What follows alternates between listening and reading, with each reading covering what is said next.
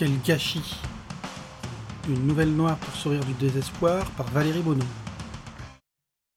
Quel gâchis entendit Johan. Il ne bougea pas, attendant la suite. De quel gâchis parlait-on? La voix reprit. Non mais quel gâchis, tu te rends compte? Ça me rend malade de voir ça. Johan reconnut la voix, c'était celle de son collègue Rachid.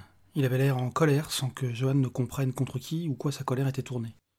Attends, t'as vu le potentiel du mec, son énergie, son envie, et t'as vu le résultat Cinq ans plus tard? Johan s'entendait bien avec ce collègue, une personne avec une double compétence, puisqu'une simple compétence ne suffisait plus dans ce monde où l'on est un poids à partir de 45 ans. Une compétence professionnelle et une compétence humaine, ce qui était plus rare que les ingénieurs avec un MBA. Regarde-le se balader dans les couloirs, qu'est-ce qu'il fout là? Je l'aime beaucoup, Johan. Quel gâchis Johan reprit sa marche, espérant être resté inaperçu. Quel gâchis Ces deux mots tournaient dans sa tête. Ainsi, à 45 ans, ses collègues le considéraient comme un raté. Il aurait pu voir l'aspect positif. S'il était un gâchis, c'est que l'on croyait en lui, on l'imaginait capable de plus. Il y avait la matière à progresser. Mais il n'avait jamais regardé l'aspect positif des choses, pas quand cela le concernait. Il se focalisait uniquement sur les éléments qui prouvaient sa nullité. Alors ce quel gâchis prenait la place du trophée au-dessus du canapé du salon? Il n'était pas une promesse d'un mieux, mais le constat simple, lucide de sa médiocrité. À quelques heures de ses quarante-cinq ans, ces deux mots résonnaient comme une sanction, un jugement définitif. Bien qu'il ne fût que 14h30, il sortit du bureau et commença à marcher dans les rues de Paris. Lorsque l'on a fait du gâchis, on ne peut pas réparer, songeait-il. C'est trop tard, c'est après. Le pot de lait est renversé, par terre, gâché. La jeunesse a été bue dans l'inconscience, gâché. Les journées de travail pour l'entreprise n'ont abouti à rien, gâché.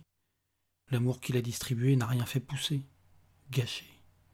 Si seulement il avait le courage d'en finir, si seulement il trouvait la force d'arrêter ce gâchis, si seulement. Il y a qu'à demander, entendit-il dans son dos.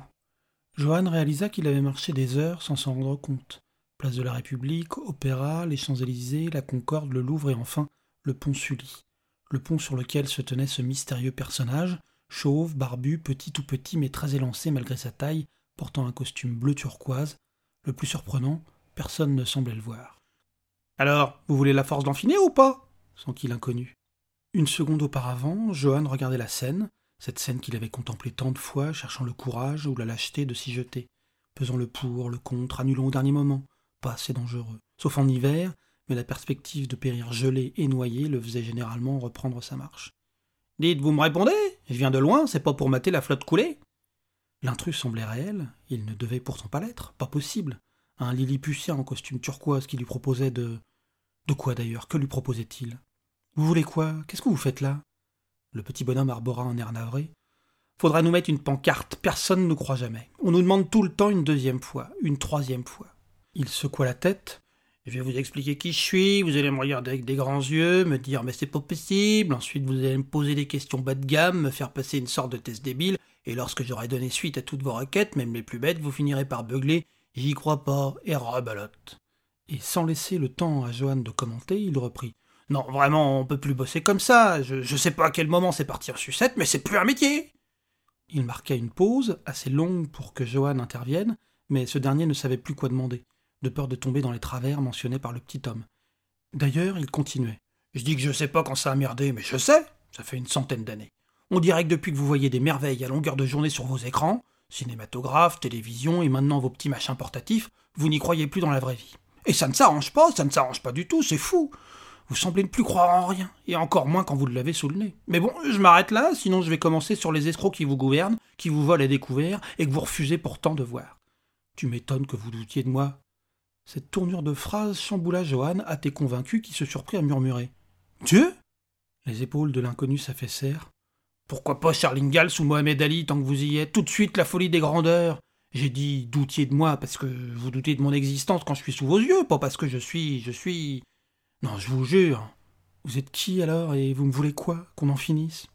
Le petit homme sortit un papier de son veston et machinalement, Johan s'écria en reculant. Vous n'êtes pas le diable quand même? C'est une maladie, Dieu, le diable, vous avez de ces références? Quand vous achetez un Mac dans un Apple Store, c'est pas Steve Jobs qui vous emballe la camelote, si? Bon, bah là c'est pareil. C'est pareil. Donc vous travaillez pour Dieu ou le diable J'ai pas dit ça. Ce que je dis, ce que je dis, c'est que je m'appelle Monsieur Sieur et que je peux vous aider. Monsieur Sieur N'est pas trouvé plus con comme nom répliqua Johan. Votre femme, c'est Madame Dame Je sais pas si les autres vous croient ou croient en vous, mais si vous êtes là pour prouver que vous êtes con, je suis totalement convaincu. Le sourire sur le visage de l'inconnu stoppa Johan. Mais oui, bien sûr, le type se foutait de lui. Il plaisantait. C'était peut-être sa manière de donner corps à son histoire, de louvoyer. Ah, ok, bien joué alors. Vous avez de l'humour, je vous l'accorde. Ça ne me renseigne toujours pas sur ce que vous voulez. Vous en étiez à tenter d'arrêter ce gâchis. Je viens vous aider. De fait, le petit bonhomme était apparu alors que Johan pensait à en finir. Vous m'offrez trois vœux, c'est ça? Le Lilliputien ne chercha pas à masquer son agacement. Vous croyez à la foire fouille, deux pour le prix de trois et compagnie? Johan ne cacha pas sa surprise. Vous avez tout de même de drôles de références pour un lutin. En entendant ça, il sembla gagner dix centimètres tant il se redressa. Lutin, lutin, je t'en foutrais du lutin, moi Est-ce que je te traite de loser, de raté, de minable? Non, je viens de voir en paix, te proposer un marché honnête, et toi tu te moques de moi. Elle est bonne, celle-là Johan n'arrivait pas à prendre sa colère au sérieux. Si vous n'êtes pas un lutin, vous êtes quoi? Se calmant. Je suis, je suis. Peu importe, je viens vous proposer une affaire en or, vous signez là et vous aurez la force de sauter, cette force qui vous manque. Alors que le chauve lui tendait le papier, Johan le prit machinalement et, sans le lire, se surprit à engueuler son interlocuteur. C'est ça votre super affaire? Je vous donne mon âme et en échange, vous me filez le courage de sauter Vous êtes encore plus con que vous n'en avez l'air. Vous croyez au Père Noël chez les lutins, je vois que ça. Si je veux le courage de sauter, j'ai pas besoin de vous filer mon âme. Il me suffit de rentrer dans une pharmacie, d'acheter je ne sais quel machin, ou même de me bourrer la gueule et je saute. J'ai pas besoin de vous. Le barbu arracha le papier des mains de Johan, Très bien, très bien, pour la peine de vous mettre dans des états pareils, je vous propose un coup de main, rien de plus. Et on n'achète pas les âmes par ici, enfin ça se fait plus. Non, le papier c'est juste pour marquer le coup, pour prouver que c'est nous qui vous avons aidé. Mais on ne demande rien en échange. Johan reprit le papier. Je sous-signais, gna gna gna, reconnais que le sueur sieur, il leva la tête, considéra circonspect le petit homme turquoise, m'a donné la force nécessaire à la réalisation de la tâche pour laquelle je manquais de courage.